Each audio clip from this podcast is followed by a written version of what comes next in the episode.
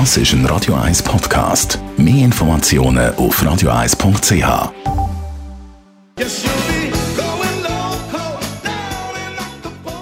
Radio 1 Literaturkritik mit der Christina Graf.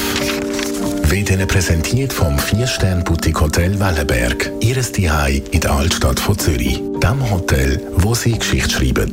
www.hotel-wellenberg.ch Christina, was hast du uns heute für ein Buch mitgebracht? Ich habe dir einen Krimi mitgebracht mit viel Lokalkolorit, nämlich von Wien.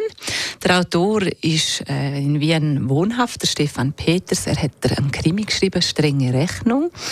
Und der Krimi der spielt eben, wie gesagt, in Wien rund um einen Sozialberater, der Michael Bogner. Das klingt jetzt unspektakulär für einen Krimi, aber es ist nicht zu unterschätzen. Ja, eben, du hast gesagt, das klingt sehr unspektakulär. Normalerweise verfolgt man ja irgendeinen Kommissar in einem Krimi. Um was geht es da mit dem Michael Bogner?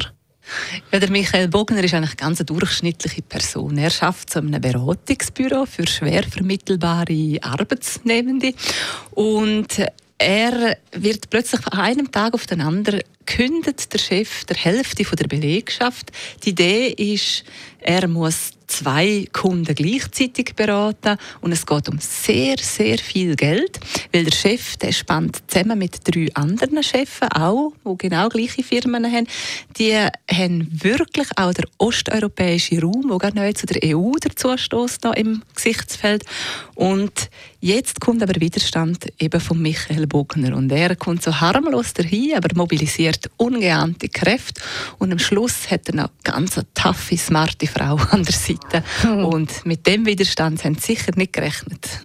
Also ein Krimi, wo auch aktuelle Politik mit nimmt, kann man sagen. Wie fällt deine Kritik aus zu dem Krimi? Es hat eben, genau wie du sagst, es hat sehr viele Milieustudien auch drin und es ist sehr spannend geschrieben.